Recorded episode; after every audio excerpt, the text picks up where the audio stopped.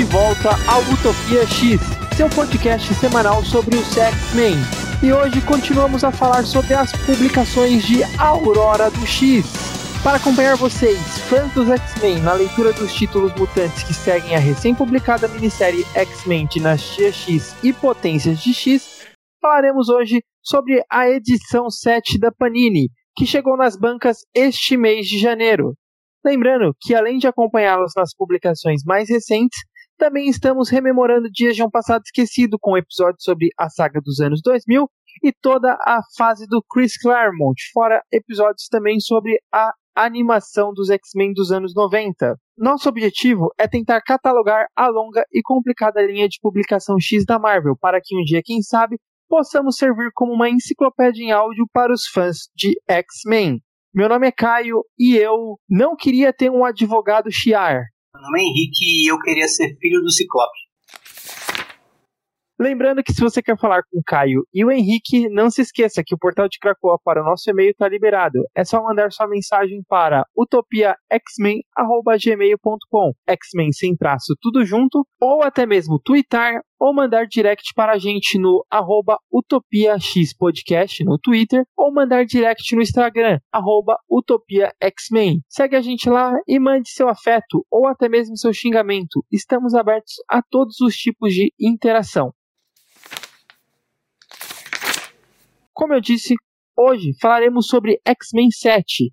A partir desse número, o mix da Panini ele vem com seis histórias. Então, neste volume 7, a gente tem todos os seis títulos que lemos no volume 5 e 6, quando se iniciou o, a Aurora do X. E agora nós falaremos desse episódio, o, as edições número 2 de Carrascos, Excalibur, X-Men, Anjos Caídos, X-Force e Novos Mutantes. Isso. Hoje a gente vai mudar um pouco a dinâmica, né? No, nos outros episódios que a gente fez sobre as mensais, a gente estava fazendo umas mini biografias de alguns personagens que julgávamos menos conhecidos antes de cada resumo. Hoje vai ser um pouquinho diferente. A gente vai fazer a mini biografia antes de todos os resumos. Então a gente vai citar no começo do podcast alguns personagens desconhecidos que aparecem uh, dentro desse mix. E aí, depois de fazer isso, a gente vai partir para o resumo, para não ter que ficar interrompendo os resumos ou os nossos comentários sobre as histórias, para dar esse, uh, esse resumo de quem são esses personagens mais desconhecidos que estão aparecendo nas histórias. E também, antes de começar, vale lembrar que a gente vai comentar todas as histórias com spoilers. Então, eu separei para comentar aqui três personagens. Um deles é o vilão que aparece em Carrascos, o Batroc, conhecia ele, Caio? Eu não me lembro de ter lido nenhuma história com ele, mas ele tem muita cara daqueles vilões de classe C lá dos Vingadores, que, que sempre os Vingadores acabam enfrentando. Sim, bem isso mesmo. E ele tem uma, uma aparição pequena aqui, né, no título dos Carrascos, uh, onde ele e uns capangas dele enfrentam a Kate Pride e seus carrascos. Ele é um mercenário francês que aparece, como você disse, em várias histórias dos Vingadores, Uh, também aparece, acho que inclusive a primeira história que ele apareceu foi uma do Capitão América. E também enfrenta os defensores, entre muitos outros personagens da Marvel. Uh, ele não tem nenhum poder especial, mas tem uma boa técnica para luta e boa resistência. E é basicamente isso sobre ele. É um personagem bem, bem classe B, E, de importância. É, tem vários tem vários personagens que tem esses vilões aí que não são que são os bens é ninguém ninguém mesmo, né? E na hora que eu li a história, eu, eu pensei, ah, esse daqui tem cara de ser vilão Zé Ninguém do, dos Vingadores. É, só, é legal de comentar, porque como ele tem um visual específico, né, um leitor novo pode ler e pensar, putz, essa pessoa é alguém.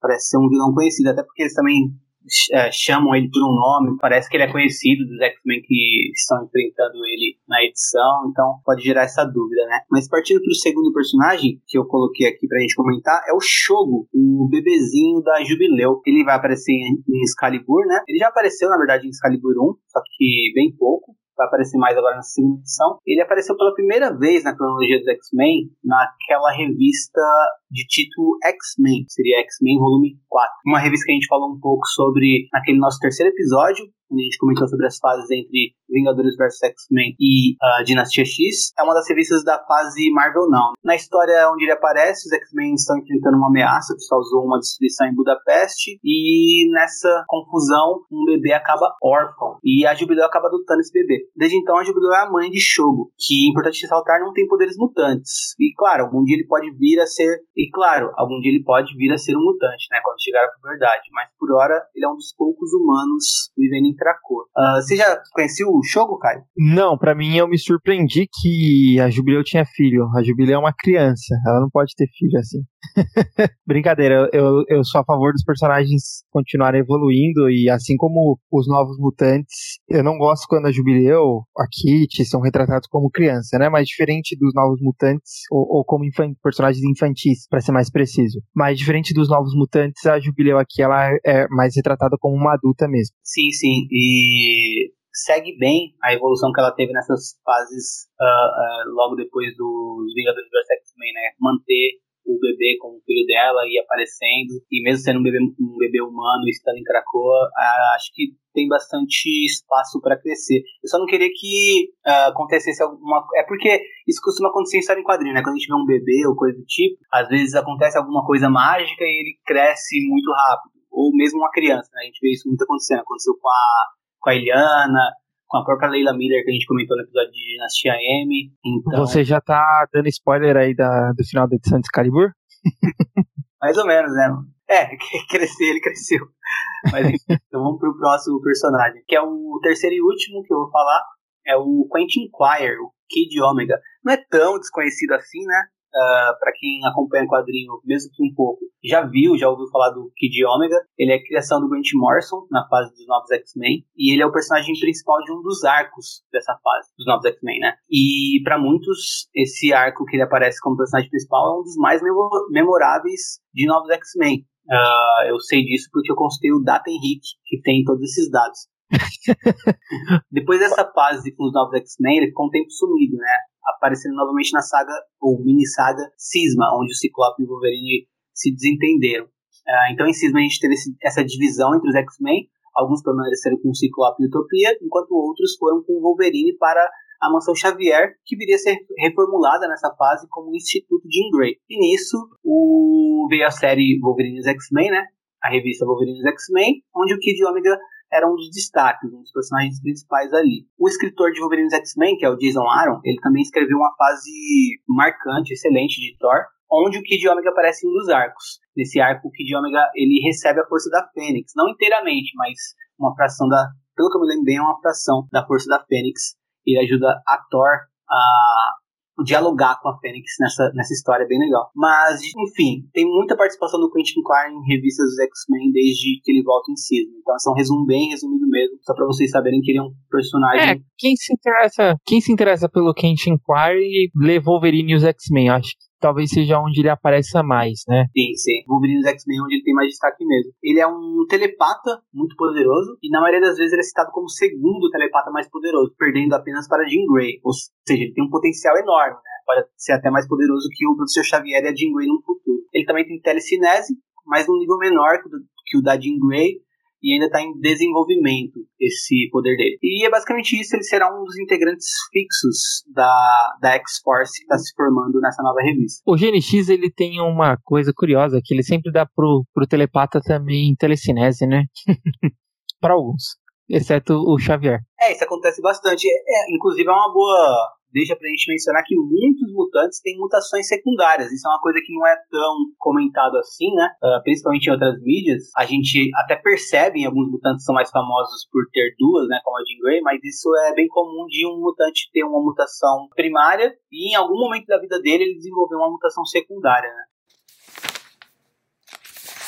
Então, para começar, vamos falar de Carrascos número 2, A Coroação Vermelha. Nessa história, acompanhamos resgates de mutantes, interceptações de cargas de medicinas cracoanas de Sebastian Shaw e um confronto com quem está contrabandeando essa, essa medicina, né? Que é o Batroc, como o Henrique tinha mencionado ali no, no começo do episódio, que é um dos personagens que aparece. A gente também vê a discussão entre Sebastian e Emma sobre quem será o Rei Vermelho da companhia comercial do Clube do Inferno. Também vemos os carrascos reagindo à notícia sobre a morte do Xavier e Kate Pride e Pyro fazendo tatuagens. Ao final da história, Emma revela a Shaw que Kate será a nova Rainha Vermelha. Lembrando que os carrascos, sob o, o disfarce de comercializar os remédios dos mutantes, viajam aos mundos, é, aos países, resgatando mutantes que, que vivem em nações que proíbem a travessia de Krakoa. Eles trabalham para esse novo Clube do Inferno, que tem Emma como Rainha Branca, Shaw como Rei Negro e a posição de Rei ou Rainha Vermelha estava vaga até aqui, assumindo agora a Kate Pride. Acima desses postos há também o Lorde Imperial, que permanece um título vago, e abaixo de cada um dos reis e rainhas tem outros títulos importantes, como o bispo e o cavalo. O único título que já foi preenchido foi o bispo da Emma Frost, então, ou seja, seria o bispo branco, né? Então nós temos o bispo branco, o bispo negro e o bispo vermelho. E o bispo da, da Emma, né, o bispo branco, é o Christian Frost, que é o irmão dela.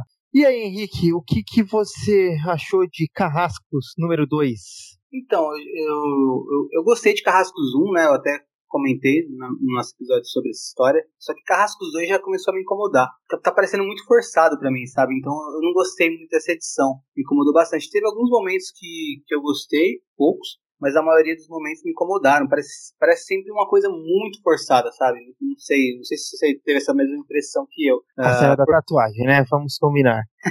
a cena da tatuagem, uma delas as próprias discussões entre a Emma e o, e o Sebastian parece muito uma coisa de ah, eu, vamos esculachar o Sebastian Shaw e enaltecer a Emma o tempo todo. Então é sempre a Emma humilhando o Sebastian Shaw. E tipo, é legal ver o Sebastian Shaw humilhado e tudo mais, mas tipo, acaba sendo repetitivo em algum ponto, pelo menos foi para mim. É, eu acho que assim, esse, esse lance da Emma e do Sebastian resolverem o, o, o, passado que eles tiveram juntos, né? Os dois já foram grandes aliados no passado, amantes e tal. É, ele já foi muito explorado durante o período que a Emma estava nos X-Men, né? Então não sei se era necessário realmente continuar abordando isso. A Emma já teve o, a, a sua luta logo após a, a época de Reinado Sombrio, que o, o Namor entrou pra equipe, e eles dois acabaram meio que tentando humilhar o, o Sebastian, e isso continuou. E o Sebastian Shaw talvez seja o personagem mais interessante dessas histórias aqui, que eu acho que ele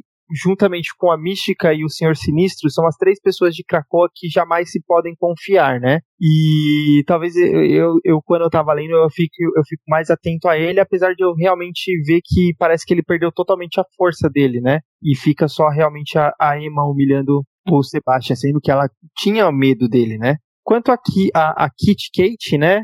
Eu não sei, às vezes eu gosto e às vezes eu não gosto dessa representação dela. Para mim, a Kit definitiva é a Kit do Josh Whedon, no, em como ela foi apresentada em Surpreendentes X-Men. Aqui eu não sei se é, realmente parece que é só um lado muito forçado para ela ser uma pessoa que tá totalmente despojada da, da situação, né? E fora que os dois personagens de apoio, o Homem de Gelo e a Tempestade, eles são, tipo, muito coadjuvantes. E me incomoda muito qualquer história que eu veja a Tempestade coadjuvante. A Tempestade, ela tem uma personalidade forte, ela é líder, já foi líder dos X-Men diversas vezes e ver ela como coadjuvante me eu fico um pouco eu acho que perde o potencial da, da personagem. Uma coisa interessante que você falou, você falou quase a mesma coisa que você disse agora da, da, da Kate Pride, você falou na primeira edição também de Carrascos, né, quando a gente comentou. E naquela edição eu falei, eu, eu, eu fiz o contraponto, né? Eu falei, sim, eu, eu entendo o que você está falando, mas eu acho que até funciona aqui porque a gente está vendo uma Kate que está abalada, porque ela não pode passar pelo portal de Krakoa, pelos portais de Krakoa, ela tá tendo um, meio que uma crise de personalidade e tudo mais. Então eu até fiz um contraponto a isso, só que nessa edição eu já concordo plenamente com você. E discordo com o meu contraponto. Porque aqui eu já acho que o Gary Dugan, ele perde a mão um pouco. Tem várias cenas que são muito forçadas, né? No finalzinho, a, a pose dela, uh, falando que ela é a rainha ver vermelha. Enfim, é, eu acho, eu acho bem forçado. Pode ser que seja chatice minha e tal, tipo, leitor velho chato, é. porque os Carrascos é um título que tá fazendo sucesso, principalmente entre leitores novos. Mas então, acho que isso vai variando de edição para edição. Pode ser também, isso é Essa coisa... realmente é. Eu, eu, particularmente, também não gostei muito. Você já tinha gostado um pouco da primeira, né? Da primeira, sim, é porque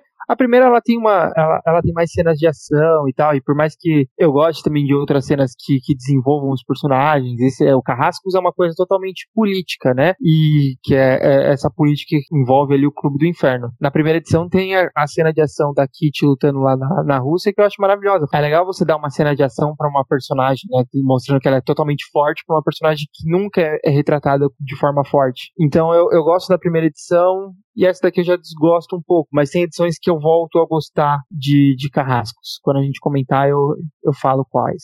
E quando eu digo que é forçado também, por exemplo, vou exemplificar melhor, até porque eu, tô, eu acho que tô sendo um pouco uh, vago, mas, por exemplo, na cena final, quando a Emma conta pro Sebastian Shaw que ela decidiu sozinha quem vai ser a Rainha Vermelha. Não, não, fica muito claro como que eles decidem, como que eles não decidem, se um tem mais relevância do que o outro, mas ela simplesmente fala que ela decidiu e não importa o que o Shao pense, vai ser assim. E aí ele fica puto, mostra ele muito bravo e aí ele ataca ela, pega ela pelo pescoço, joga ela na parede. Eu acho isso muito forçado porque, de verdade, eu não vejo.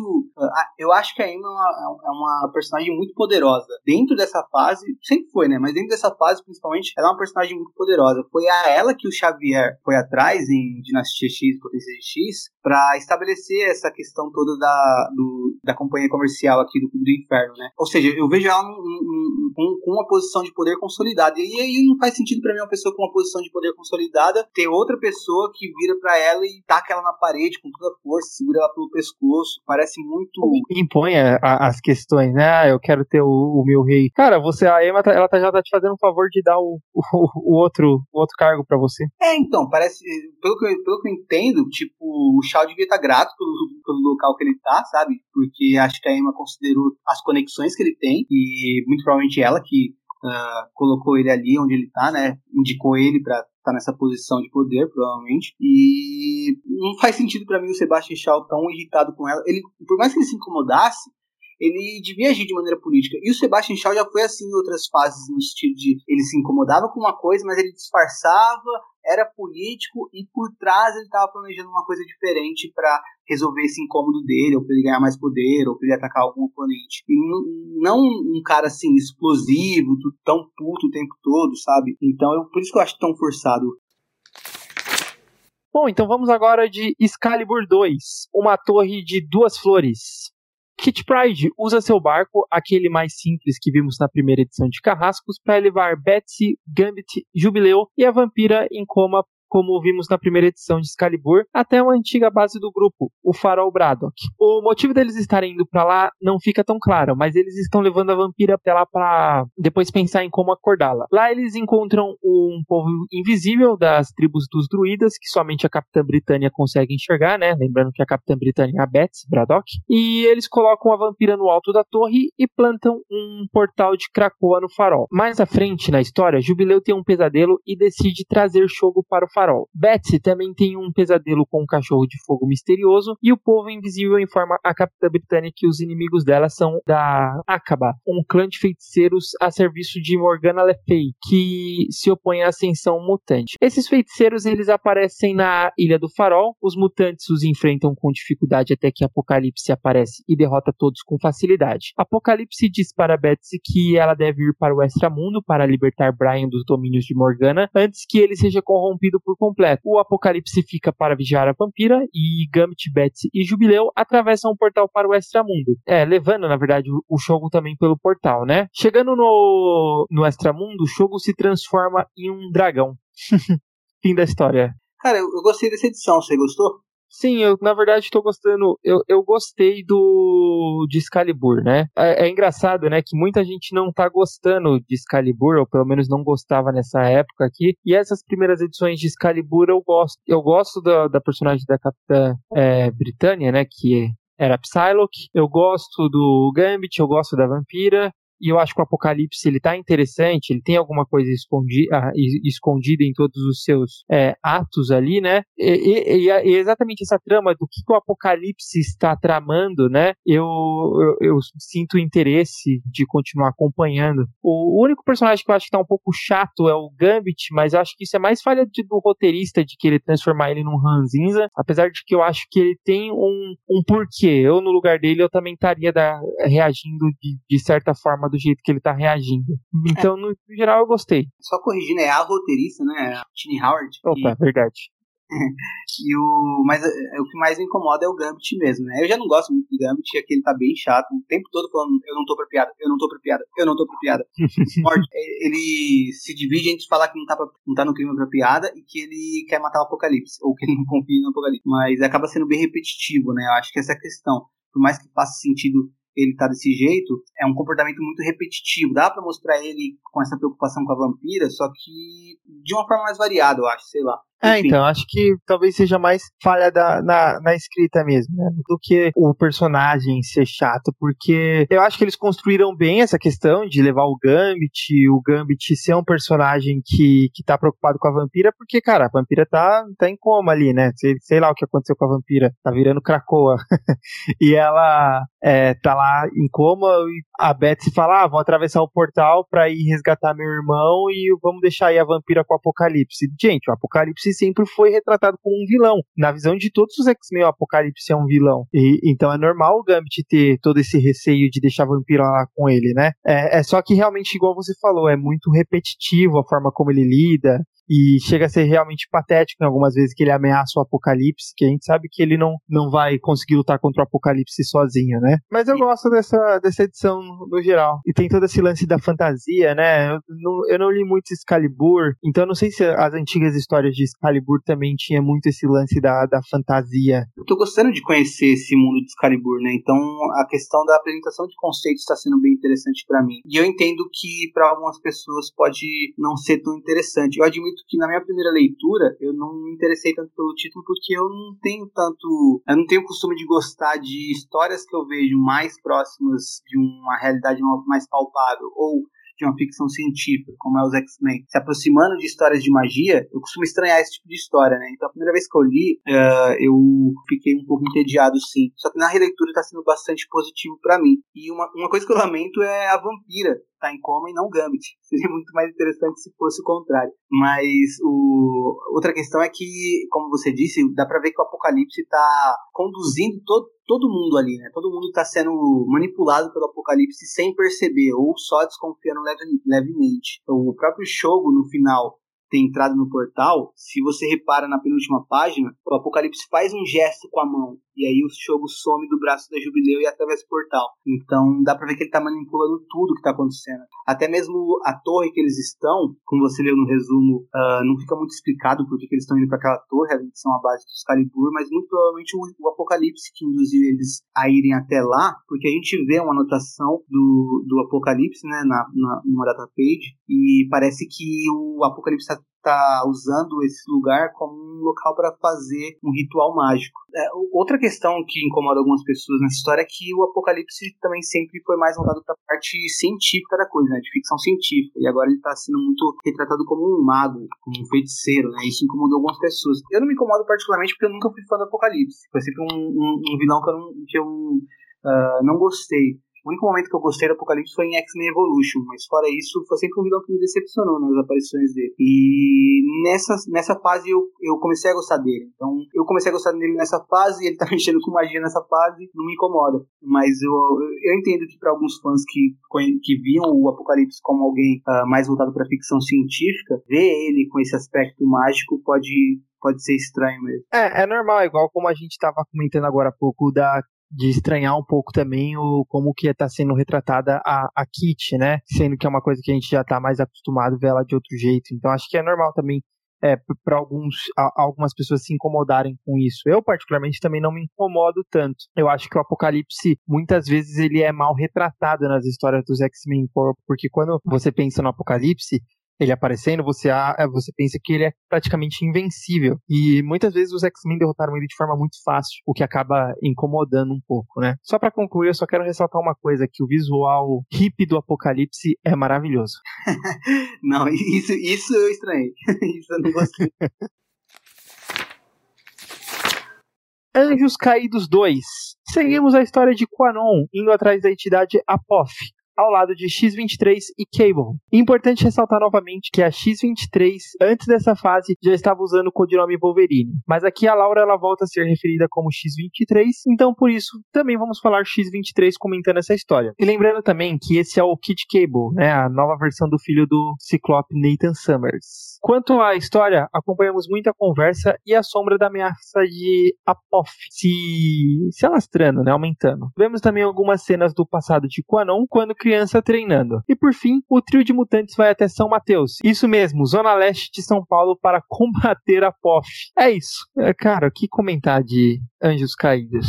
É difícil até ler, né? É, é, muito do que a gente falou da primeira edição, né? Que é uma história com um mistério que incomoda, porque não dá para botar fé numa entidade tão poderosa ameaçando toda a humanidade e a Psylocke vai uh, salvar o mundo todo dessa entidade. Então uh, é um mistério que incomoda, ele começa a se revelar e a gente vai conhecer um pouquinho mais sobre a mitologia do Apophis, mas lembrando que é um título periférico, dá pra gente perceber que, que, que, é, que é um, um vilão bucha, né? Que é um vilão que não vai. Que, que na verdade não é. Que é uma falsa ameaça, né? Que. Por exemplo, se tivesse o Apocalipse nessa revista, o Apop morria em dois segundos. É, então, exatamente. É, é uma coisa meio que que incômoda, né? Como a gente comentou na, na outra edição, porque, cara, você mal consegue lutar contra três X-Men. Imagina se chegarem os, os, Vingadores ou outros heróis na Terra, sabe? Tipo, isso é, é, bem, é bem chato, realmente, como você mesmo tinha comentado, né? De vilões megalomaníacos. É, o roteiro segue a mesma coisa, né? Da, da primeira edição, e a arte também segue a mesma coisa, não tem muito o que acrescentar, é bem escura, umas escolhas bem mal feitas, né? Uns closes excessivos na boca dos personagens quando eles estão falando, que talvez... Tem bastante sexualização também na, na personagem da Psylocke. Cenas mostrando a Psylocke com uma roupa muito curta. É realmente um título que dá pra passar batida. Dá, dá pra seguir sem. Você que tá comprando X-Men, vai pulando essa edição. Eu já li tudo, na verdade, de Anjos Caídos. É, é o, o, bom que para ressaltar é que ela é cancelada na edição 6, né? Na verdade, não é, que ela, não é que ela é cancelada, ela termina, até porque ninguém merece mais do que isso, né? Bom, vamos já para a próxima. X-Force 2. Então, X-Force 2, que tem o subtítulo A Espada de Damocles. Na edição anterior, Krakoa foi invadida por um grupo armado que matou 33 mutantes, entre eles Xavier. É esclarecido que todos os invasores tinham parte da, da pele de Dominó em seus corpos e foi assim que entraram em Krakoa sem serem detectados. A história dessa edição segue basicamente duas direções. Uma com Jean Grey, que junto com Fera e Sábia tentam procurar no corpo e na mente do, de um dos invasores a informação para descobrir descobrir quem está por trás do ataque, né? Até porque o Wolverine praticamente trucidou esse cara. E a outra é com o Wolverine e o Kid Omega que vão até Seul, né, na Coreia do Sul, procurar pela Dominó. A Jean Grey entra na, na mente do, de um dos invasores, mas ainda não é revelado o que ela viu ali. Wolverine Kid Omega encontram uma base de operações desse grupo responsável pelo ataque, cheia de corpos e partes do, dos corpos, e eles são atacados por esses cadáveres, né? e ao final, Kid Omega ele encontra a Dominó toda retalhada. E o resumo foi pequeno, mas essa edição ela tem muita coisa e a gente vai detalhar algumas partes da história conforme conversamos sobre. E aí, Henrique, quer começar? Sim, sim. Primeiro pelo título, uh, o subtítulo dessa edição, que é a Espada de Damocles, que é, é o subtítulo e é também uh, citado pelo Fera, né? E é legal isso, porque o Fera, não só no, nos quadrinhos, né, mas principalmente na animação dos anos 90, o Fera é muito de fazer citações, né? Ele tá o tempo todo citando autores e mostrando seu vasto conhecimento ao público. E ele fala, no, numa das primeiras páginas, ele fala: Desde que declarou a soberania mutante, Xavier deve ter sentido a espada de Damocles pairando sobre seu pescoço. Charlie sabia que um dia ela iria cair. E aí a gente fica se perguntando o que é essa espada de Damocles. Então, vamos lá, Wikipedia. Basicamente, Damocles, ele era o protagonista de uma anedota, ele era um cortesão bastante bajulador na corte do tirano Dionísio. E ele dizia que, como um grande homem de poder e autoridade, Dionísio era verdadeiramente afortunado. Então era o famoso puxa-saco, né? Dionísio ofereceu-se para trocar de lugar com ele por um dia, para que ele também pudesse sentir o gosto de toda essa sorte, sendo servido em ouro e prata, atendido por garotas de extraordinária beleza e servido com as melhores comidas. No meio de todo o luxo, Dionísio ordenou que uma espada fosse pendurada sobre o pescoço de Damocles, presa apenas por um fio de rabo de cavalo. Ao ver a espada afiada suspensa diretamente sobre sua cabeça, Damocles perdeu o interesse pela excelente comida e pelas belas garotas e abdicou de seu posto, dizendo que não queria mais ser tão afortunado. A espada de Damocles é uma alusão frequentemente usada para remeter a este conto, representando a insegurança daqueles que, com grande poder, devido à possibilidade deste poder lhe ser tomado de repente, ou, mais genericamente, a qualquer sentimento de danação iminente. Ou seja, uh, é um conto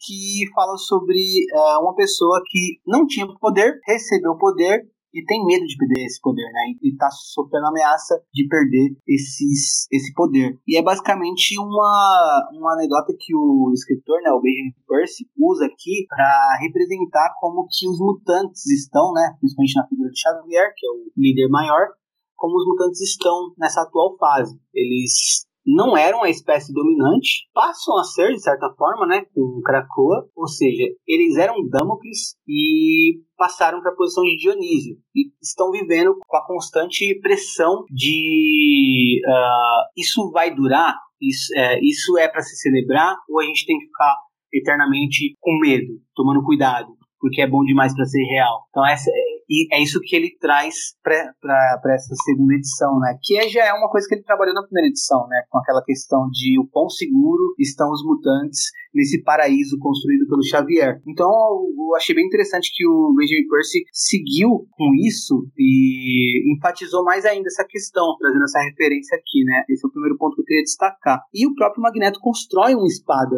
nessa edição, né? A partir do capacete do Xavier, né? O capacete do cérebro, que foi destruído quando assassinaram o Xavier na edição passada. Ele pega o ferro que tinha naquele capacete e transforma ele numa espada, entregando ela a Jean Grey. Também uma alusão, né? Ao conto aí do, do Damocles, que a Jean Grey passa a ser uh, a mutante telepata mais poderosa ou seja, ela tá no lugar do Xavier para trazer o Xavier de volta, né? Então tá uma pressão enorme sobre ela. E o Magneto entregando a espada para ela também remete a esse ponto. Só, só, só com esse comecinho já dá para você ver como que o Benjamin Percy trabalha bem a construção da história, né? Principalmente a construção temática. E daí para frente a gente vai ver uma edição bem instigante no sentido de tentar dar passos além para descobrir todos os mistérios que foram colocados na primeira edição referente a esse vilão misterioso que tá atacando os mutantes. É tirando todo esse lado filosófico, que você já falou bastante, né? Eu gosto até da história em si, né? Tem todo um lance, eu queria voltar um pouquinho rapidamente em Carrascos 2, que tem um lance muito legal, que é quando eles ficam sabendo que o Xavier morreu. E eles comentam, ah, acreditem no 5, os 5 vão conseguir ressuscitá-los. Então, assim, não é uma garantia de que os 5 conseguiriam ressuscitar, né? Então fica ainda, cada vez que um mutante morre lá dentro de Krakoa, ainda fica essa questão, será que vai dar certo?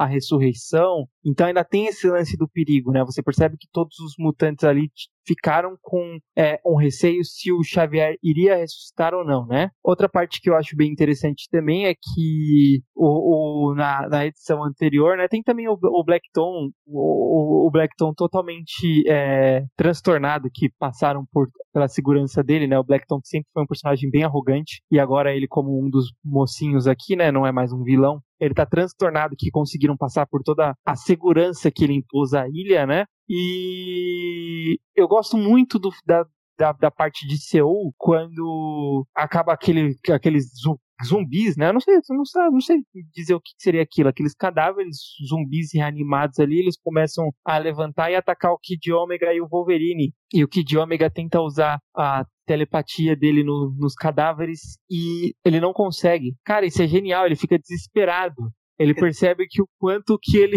sem o poder dele, ele acaba sendo nada, né? E tem todo um lance também de um, de um diálogo maravilhoso entre o Wolverine e o Kid Omega, que o Kid Omega ele comenta, né? Ele acredita que todos os humanos são odeiam os mutantes, que todos eles são iguais, que é, é, é, eles estão fadados a sofrerem na mão de todo e qualquer humano, né? E o Wolverine meio que até porque o Wolverine, ele, é, durante muitos anos, esteve do lado dos Vingadores, ele comenta que isso não é bem assim, né? Eu gosto muito do, de ver a, a, cara de desespero do Kid Omega, de que não conseguir usar os poderes dele nos zumbis e ele ficando sem ter o que fazer, né? Uma pessoa que tá realmente totalmente dependente dos seus, do, dos seus poderes. E é aí que tá, que não treinou como um X-Men, né? Sempre foi só um aluno da Escola Xavier. É, o, o Kid Omega, antes de perder os poderes, ele tá todo arrogante, no sentido de tipo, ah, eu vou matar todo mundo, não tem pra ninguém, eu sou foda foda.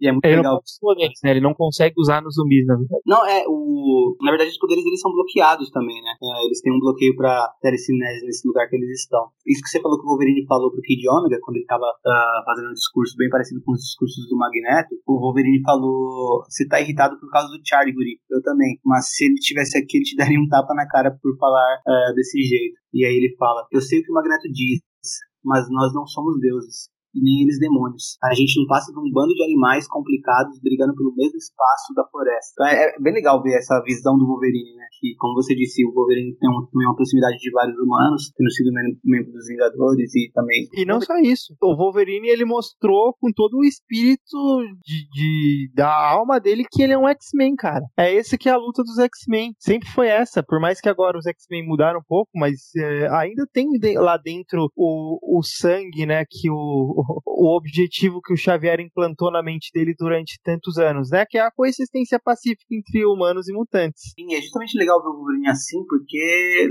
levando em conta tudo que o Wolverine já passou, né? Se a gente fosse pegar um Wolverine, sei lá, dos anos 70, dos anos 80, ele poderia ter um discurso parecido com o do Kid Omega, que era um Wolverine mais rancoroso e tudo mais, mas o Wolverine evoluiu bastante, né? Ele já foi diretor de uma escola, né? Uh, ou algo do tipo, na fase do Wolverine dos X-Men, ele já, ele já passou por muita coisa, né? Então é legal ver isso sendo levado em conta aqui. Eu acho que o Benjamin Percy ele entende bastante o Wolverine, e toda vez que ele coloca um diálogo na boca do Wolverine, eu sinto que é bem orgânico. E na verdade, de todos os personagens aqui na X, da X-Force, eu sinto que eu tô realmente vendo eles falarem, né? Não que eles estão sendo escritos por alguém, mas que eles estão organicamente falando. Então é um escritor que conhece bastante os personagens e sabe como dar voz a eles, né? Além de tudo, também dá, vale ressaltar a arte, né? Que tá muito bonita. A cena da Jean Grey entrando na mente do, de um dos invasores de Krakoa é belíssima, uma página inteira só dela. Essa, essa revista é muito imersiva, né? acho que X-Force. E por isso também que eu destaquei, não só no nosso primeiro episódio, mas também na, na resenha que eu fiz lá no Instagram, a importância das cores, né? E lamentei também a Panini não estar tá trazendo as cores com uma qualidade tão boa, principalmente na edição 6, ficou bem, bem ruim, uh, porque é,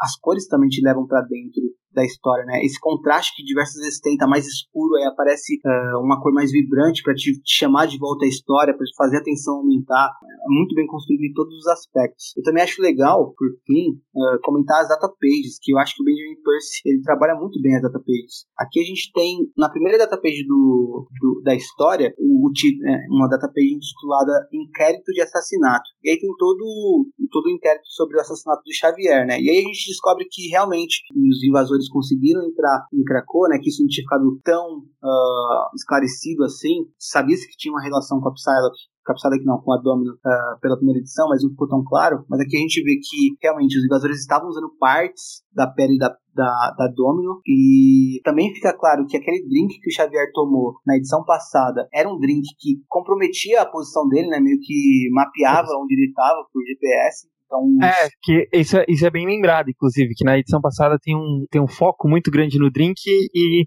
não falam o que que era, né? Tipo, na edição. Sim. E resolve aqui mostrando isso que eu acho fantástico. As datapages aqui são muito bem utilizadas, porque esse é o tipo de leitura que eu vejo na datapage que eu prefiro ler na datapage do que um diálogo forçado entre os personagens. Então, uh, toda essa parte do inquérito de assassinato do Xavier também dos, dos outros mutantes que morreram, uh, tem informações bem interessantes para esclarecer alguns pontos da, da edição anterior, né? A outra datapage que tem, também uma página só, um texto curto, se a gente for pensar do que ele se trata, né? Que conta tudo o que a Domino estava fazendo, né? Então, uh, a gente descobre por essa datapage o que, que a Domino fez até chegar aquela cena na primeira edição que a gente vê ela no meio daqueles, uh, da, daqueles homens daqueles humanos que estão tramando contra os mutantes. Então isso também é bem legal, né? A gente pegou a, a Domino no meio da ação na primeira edição e a gente descobre o que fez ela chegar até ali, né? Todo, toda a investigação que ela fez por conta de uma data page. E, ou seja, eu acho que as data pages estão sendo muito bem utilizadas nessa edição. Uh, o Benjamin Percy destaca no uso delas. E em Carrascos, por exemplo, eu não gosto tanto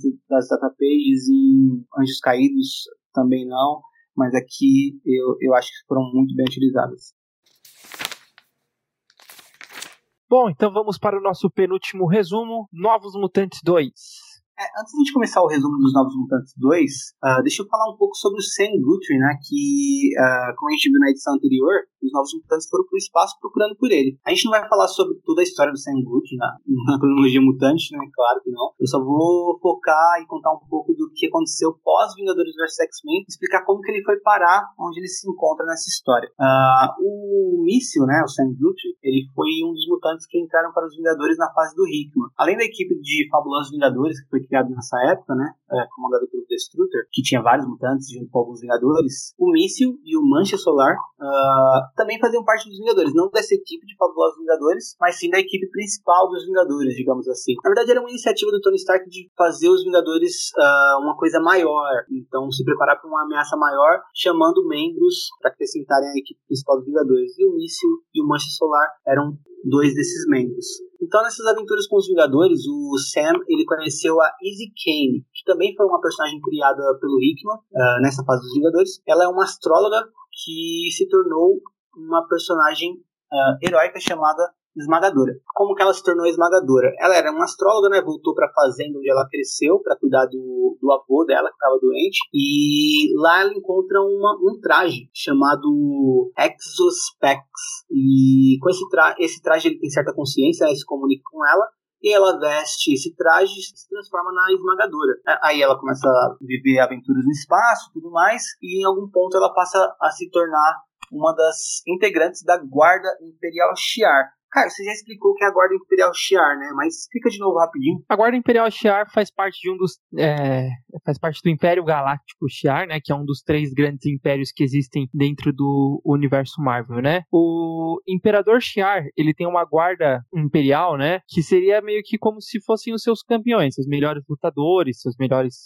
seus maiores heróis, que acabam tendo ali como objetivo proteger esse imperador, obedecer a ordens diretas, né? Durante muito tempo, o o líder da Guarda Imperial Shi'ar foi o Gladiador, né? Que ele é uma espécie, ele é realmente uma espécie de Superman. Lembrando que a primeira versão da Guarda Imperial Shi'ar, ela era meio que uma versão, né? Uma forma da Marvel fazer uma homenagem à Liga da Justiça. Então os personagens eles tinham um, uma base de poder bem parecida com os membros da Liga da Justiça. Nisso dá pra gente perceber que a Guarda Imperial é como se fosse a Liga da Justiça do, do Império Shi'ar, né? Ou seja, é uma coisa de respeito. E a esmagadora faz parte dessa guarda imperial. É, a esmagadora, inclusive, já foi o, o, o título de vários personagens dentro do universo Marvel, né? Agora só foi agora pra Easy Kane.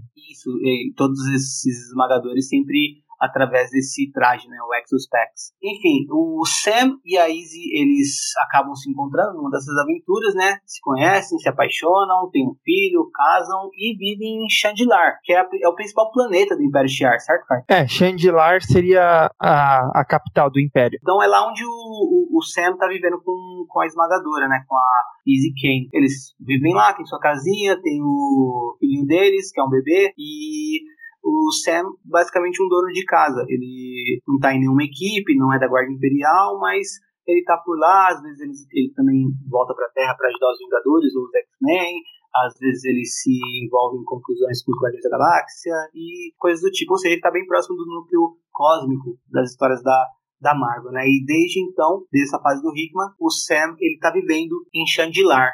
Então é isso, né? Como disse na primeira edição dos Novos Mutantes, o Manche Solar e a Dani Moonstar convencem toda a equipe dos Novos Mutantes a irem até o espaço atrás de Sam. Bom, então vamos de resumo. Novos Mutantes 2, a cadeia espacial. Seguindo o final da última edição, quando os Novos Mutantes eles foram cercados pelo exército Shi'ar após ajudar os piratas siderais a roubar um ovo, vemos nessa que eles foram presos. No julgamento, eles são condenados. Porém, o advogado espacial do Mancha Solar ligou para o míssil e como a esposa do míssil, a esmagadora, é da Guarda Imperial Shi'ar, ela mexeu os pauzinhos e conseguiu que os novos mutantes fossem libertados, caso eles auxiliassem em uma missão para o Império, né? O Império Shi'ar, ele é atualmente liderado pelo comandante da, da Guarda Imperial Shi'ar, né, que é o Gladiador, como eu disse, que é uma, porém a filha da Lilandra, ela vai ser a imperatriz quando ela tiver idade suficiente. E conhecemos também os dois conselheiros pessoais do Gladiador que também aconselham a futura imperatriz, que aliás, o nome dela é Chandra. A, a missão da esmagadora com os novos mutantes é ir atrás da tia de Chandra, que é a irmã de Lilandra, né, a famosa Rapina, e eles chegam até lá e a edição termina. Agora, quem é Rapina? Rapina, como eu disse, é a irmã da Lilandra, ex-imperatriz Shiar, né? Tanto a Rapina quanto a Lilandra, elas apareceram já demais nas histórias dos X-Men, principalmente ali na, na fase do Claremont, e o, os X-Men são os personagens da Marvel que realmente mais se relacionam com os Shiars. A Rapina, ela sempre quis ser a, a Imperatriz, né? Ou seja, ela é uma antagonista a Lilandra. Ela atualmente está vivendo em exílio e vale a pena ressaltar que eles também tiveram, eles,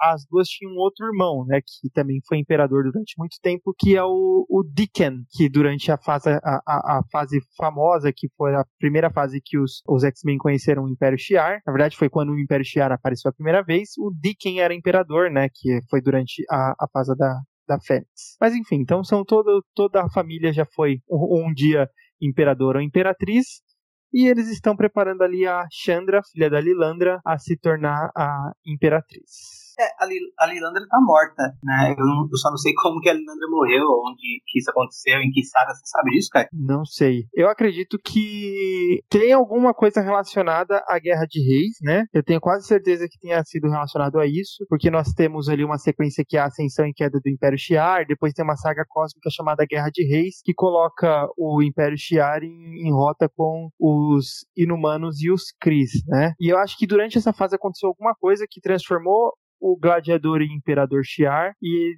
não sei se foi nessa fase que a Lilandra realmente é, morreu. Mas fica aí, de repente, os nossos ouvintes nos ajudarem aí, a gente comenta numa próxima, num próximo capítulo que nós estivermos falando sobre isso. É, agora, quanto à edição, mano, eu ri demais com essa edição. É, o, o tom de comédia dela é muito bom mesmo, né? É, provavelmente a edição que eu mais gostei de Novos Mutantes do Hickman.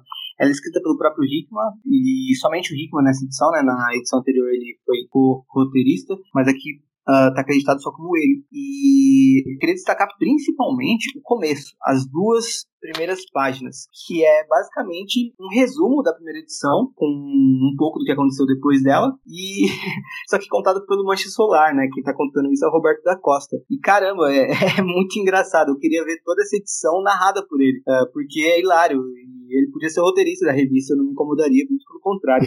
eu gosto de pensar que na primeira edição inteira o Mancha Solar ficou falando que ele é uma pessoa muito rica e ele já contratou os melhores advogados do Império Shiar para caso acontecesse alguma coisa e o advogado era uma bosta, né?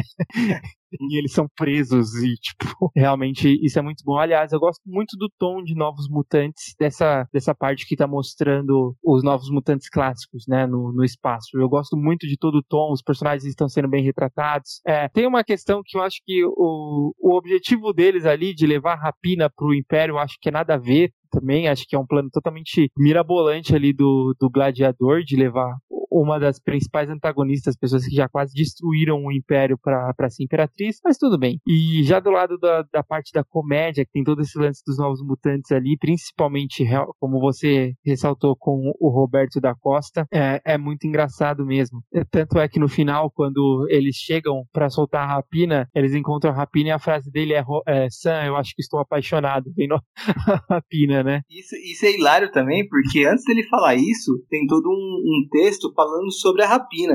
E o texto retrata a rapina dessa maneira, né? A pessoa mais selvagem, traiçoeira e violenta da galáxia. E aí, depois que fala isso da rapina, o Roberto olha pro Sam e fala, Sam, e o Sam, que? Aí, eu acho que tô apaixonado.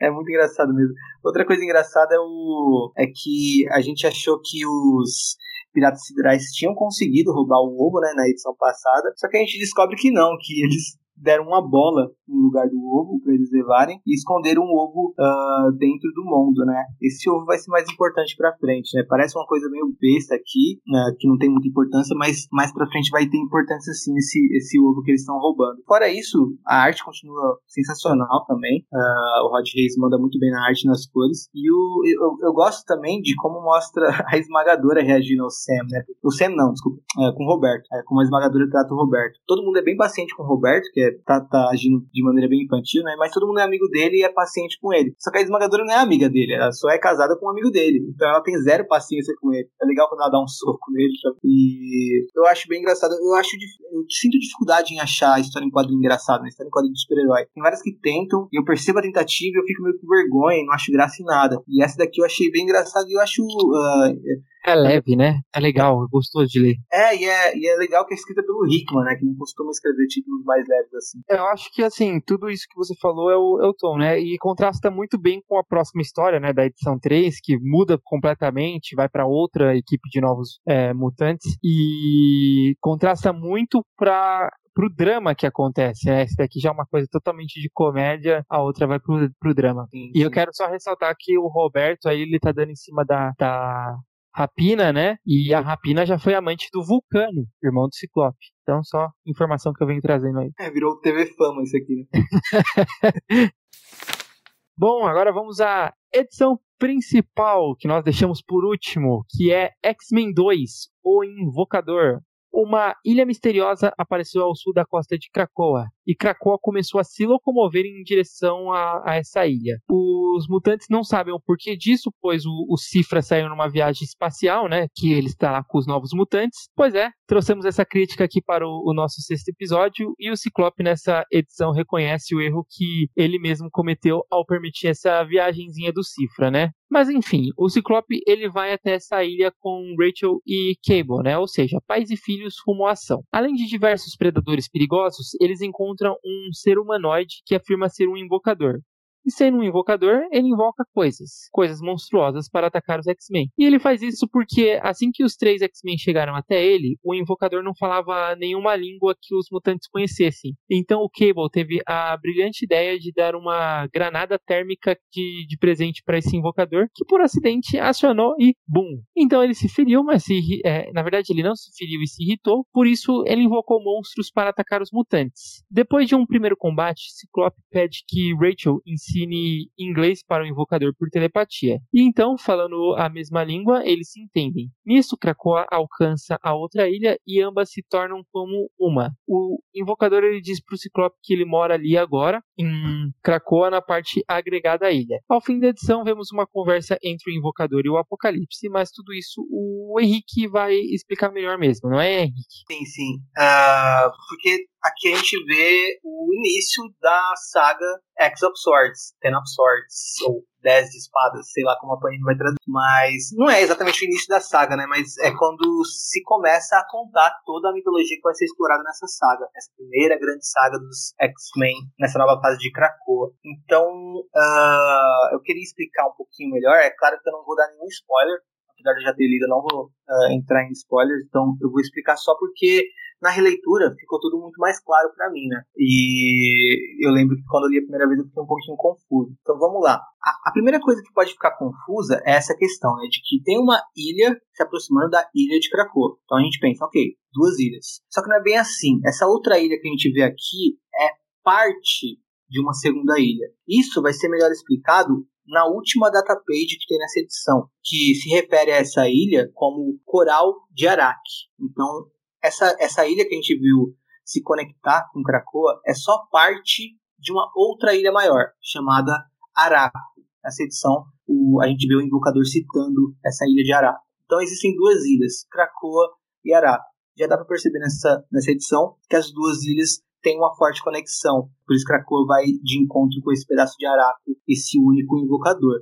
A gente percebe também que essa ilha apareceu, esse pedaço de Araco, né, esse coral de Araque, apareceu do nada. Então não é uma coisa que sempre esteve ali, apareceu do nada. Como apareceu ali? A gente vê depois que tem um portal dentro dessa, dessa pequena ilha que o invocador está. Outra coisa interessante de se ressaltar é que o invocador não tem nome. É explicado isso no database também. Uh, explica os três tipos de invocador que existe. A gente identifica ele como o mais poderoso, né? O alto invocador e a gente vê que ele não tem nome. Uh, numa cena dentro do vulcão que tem nessa ilha, a gente vê que ele está conversando, conversando com uma, um ser misterioso que está dentro de um portal que se abre dentro desse vulcão, né? E então essa, essa conversa é bem interessante. Tudo isso eu estou ressaltando para vocês prestarem atenção quando vocês forem reler, né? Provavelmente quem está estudando a gente já leu essa edição, mas a releitura se vocês olharam isso e não deram muita atenção, porque afinal de contas aparecem conceitos de vilões novos uh, muitas vezes e às vezes não dá em nada, né? Como em Anjos Caídos dá para perceber que não vai dar em nada.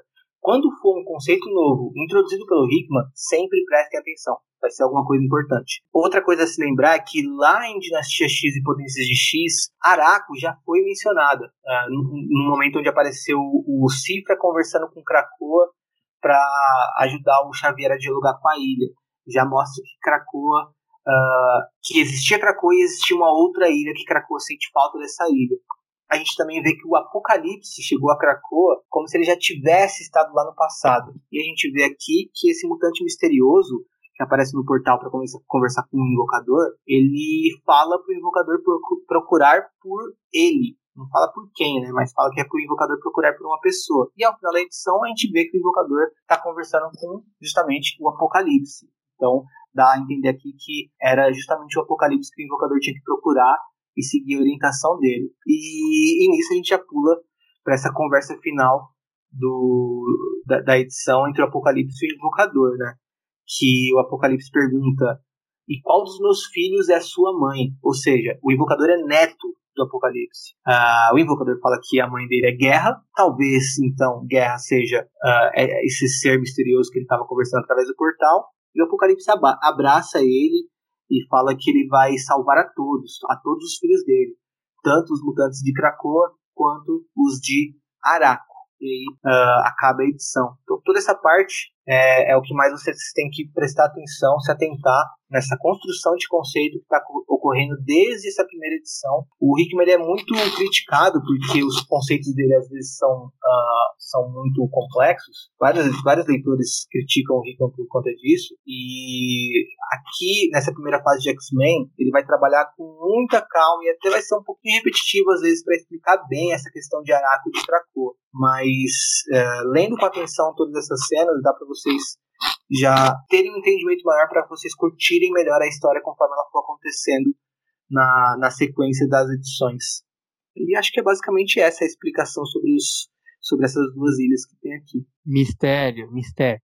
Bom, acho que a gente já sabe, tanto em Excalibur e agora também nessa cena final, que o Apocalipse está tramando alguma coisa.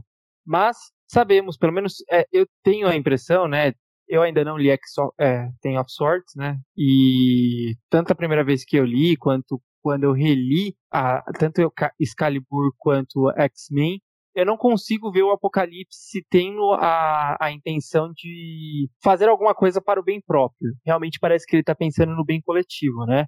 Por mais que ele não revele os planos, ele está fazendo alguma maquinação ali, mas é muito dando a entender que é para o bem coletivo de que ele sabe alguma coisa. Vamos ver se eu é, erro ou não, né? Como eu disse, eu ainda não li Ten of Swords. Isso é bem legal, né? Porque eu acho bem clichê quando você coloca um personagem e tenta passar que ele que ele tá tramando uma coisa porque ele é do mal, sabe?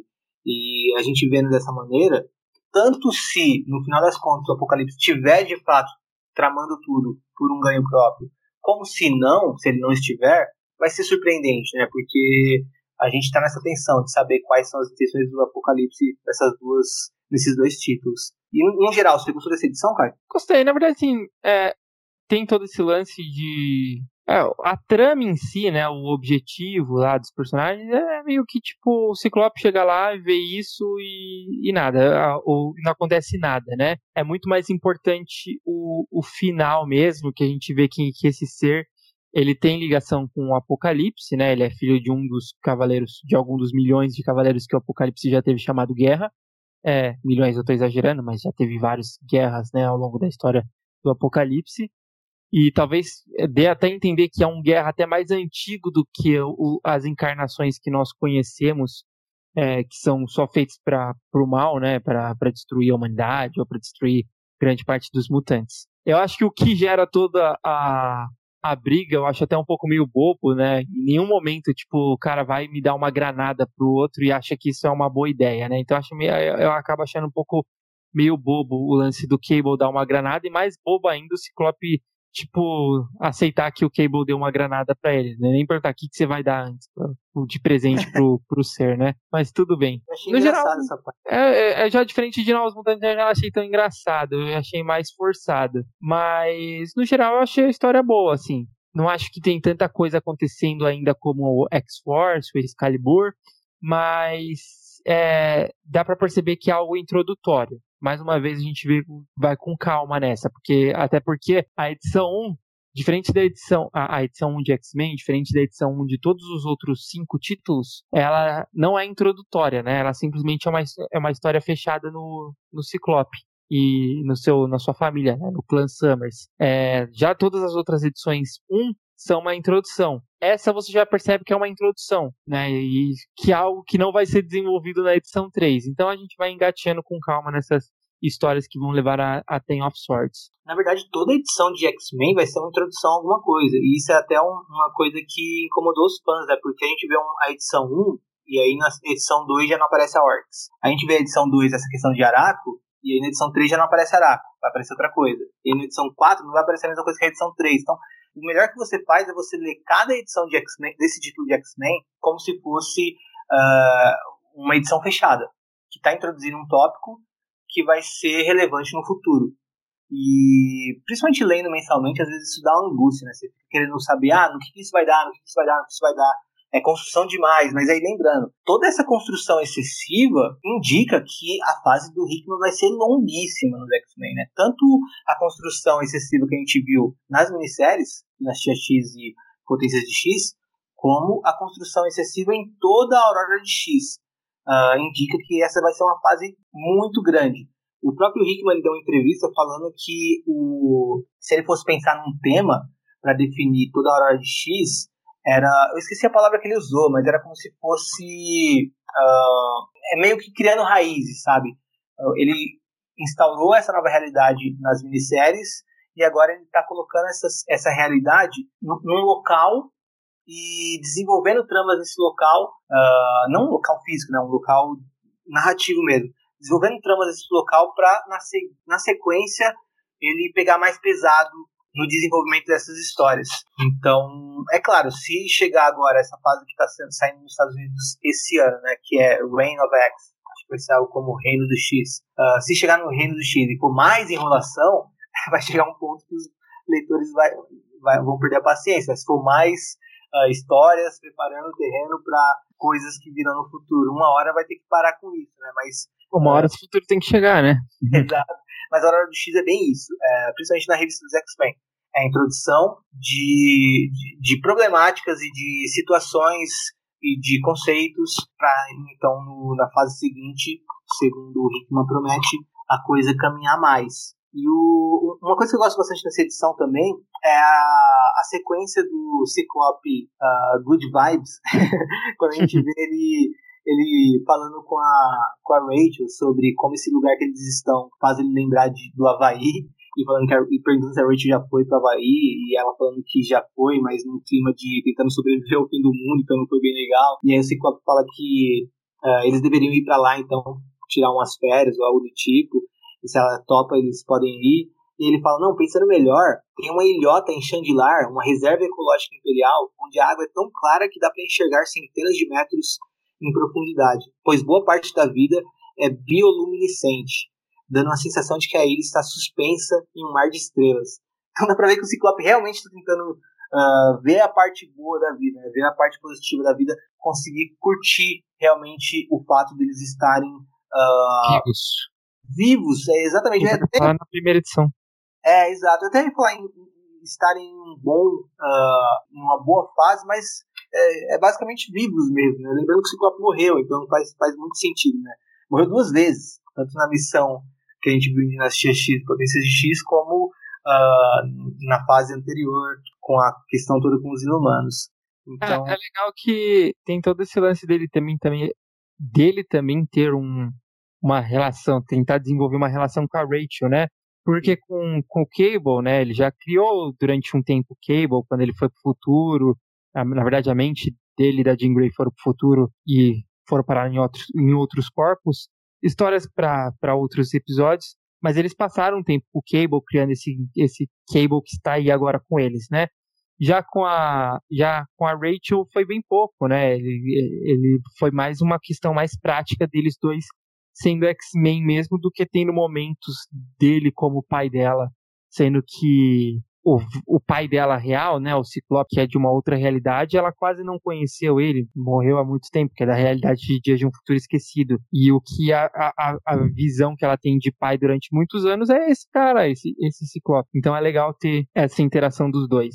E, e o Cable também desse jeito que ele tá, né? Ele é bem um adolescente. Eu diria que ele tem uns 16, 17 anos. Ele seria, ah, pelo que eu entendo, ele é como se fosse da mesma idade que os X-Men originais, quando eles entraram pro Instituto Xavier. E, e eu acho isso muito bom, porque eu, eu gosto muito do Cable, mas eu sempre. Uh, eu gosto muito do Cable e do Ciclope, né? Mas sempre me, me fez falta ver uma relação de pai e filho. Por mais que algumas fases já tenham tido, uh, ou essa própria minissérie que você citou, que mostra o Ciclope indo pro futuro criar ele, ainda assim eu, eu, sentia falta, eu sempre senti falta, né, de uma relação do Ciclope com o Cable de pai e filho, de ver o Ciclope como uma figura paterna mesmo, né? E nessa fase da Aurora do X a gente vai ver bastante do Ciclope como figura paterna, já viu na primeira edição e viu muito mais aqui, e isso eu gosto bastante, uh, de ver o Ciclope como pai, de ver também o, Cable como filho e jovem, sabe? E de ver uma uhum. relação um Ciclope mais velho com um filho mais jovem. Com a Rachel não dá pra ter tanto isso porque ela não é tão jovem assim. Ela já é mais madura e tudo mais. Mas com o Cable, principalmente, dá pra gente ver bastante essa relação, até de preocupação em alguns momentos. Né? É, mas no geral, assim, eu gosto da, da edição. Você tinha perguntado, né, se eu gosto ou não. Eu gosto da edição, mas principalmente muito pelo final que você percebe que vai trazer alguma coisa, né? E tem todo esse lance do, de que nós mencionamos aí da, da interação dos dois, é, dos três, que, que é maravilhoso também. A única questão que realmente me incomoda um pouquinho é o que eu tinha comentado, né? Do, da ação da edição ser feita por uma coisa meio boba, assim. Mas tirando isso, acho que eu, eu gosto bastante. Você? E o Invocador? Você curtiu o Invocador? Não dá pra saber se dá pra curtir ou não. Ainda é algo muito misterioso, né? Cara, eu adorei ele. A primeira vez que eu vi ele, eu já adorei, porque ele é muito bonito. Ele é Sério? É tipo, eu, eu acho ele muito da hora visualmente, sabe? E ah, sim. O, o jeito que ele se comunica Uh, eu também acho bem legal. Eu acho que ele tem uma voz própria, sabe? Singular. Eu não senti como se fosse um vilão genérico. Por mais que ele tinha tudo para ser um personagem genérico, mas eu, eu, não, eu não senti isso. Eu senti que ele era um personagem bem, bem particular, bem único. E eu gostei bastante de como ele fala, se comunica, não só com os X-Men, mas também com uh, aquele ser que ele vê no portal e conversa com ele, também com o Apocalipse. Eu gostei muito da voz que ele tem, do, do jeito que ele fala, do jeito que ele se comunica e também visualmente dele. Eu achei um personagem bem interessante. É, pra ser sincero, não me chamou tanta atenção o, o personagem em si, mas só, só pelo fato de que você sabe que ele vai ser, vai ter alguma relevância mais pra frente, mas visualmente ou o próprio personagem não me chamou tanto a atenção né, no sentido que você falou, tanto de comunicação, pelo menos eu não percebi tanto é, esse lado de, de comunicação dele. Sei lá, não, não achei nada muito diferente do, do vilão. Eu lembro que na hora que eu tava lendo, ele me lembrou algum outro personagem. Agora eu não me recordo quem que era. Talvez eu tente lembrar e eu fale em algum, algum outro episódio que ele apareça. E é isso, terminamos aqui mais um episódio de Utopia X. Semana que vem voltamos para falar sobre a segunda temporada de X-Men, a série animada, que já está disponível no Disney Plus. Então vai lá no streaming do Mickey Mouse, confere a temporada e depois volta para ouvir a gente falando sobre e também, claro, comenta com a gente sobre a animação nas nossas redes sociais, que a gente traz seu comentário para a gravação. Lembrando que a gente faz, é, já fez, na verdade, um episódio sobre a primeira temporada da série animada dos anos 90, então, por favor, dê o play no nosso episódio número 7. Fora isso, obrigado a todos pela companhia e esperamos encontrar vocês novamente em dias de um futuro esquecido. Tchau!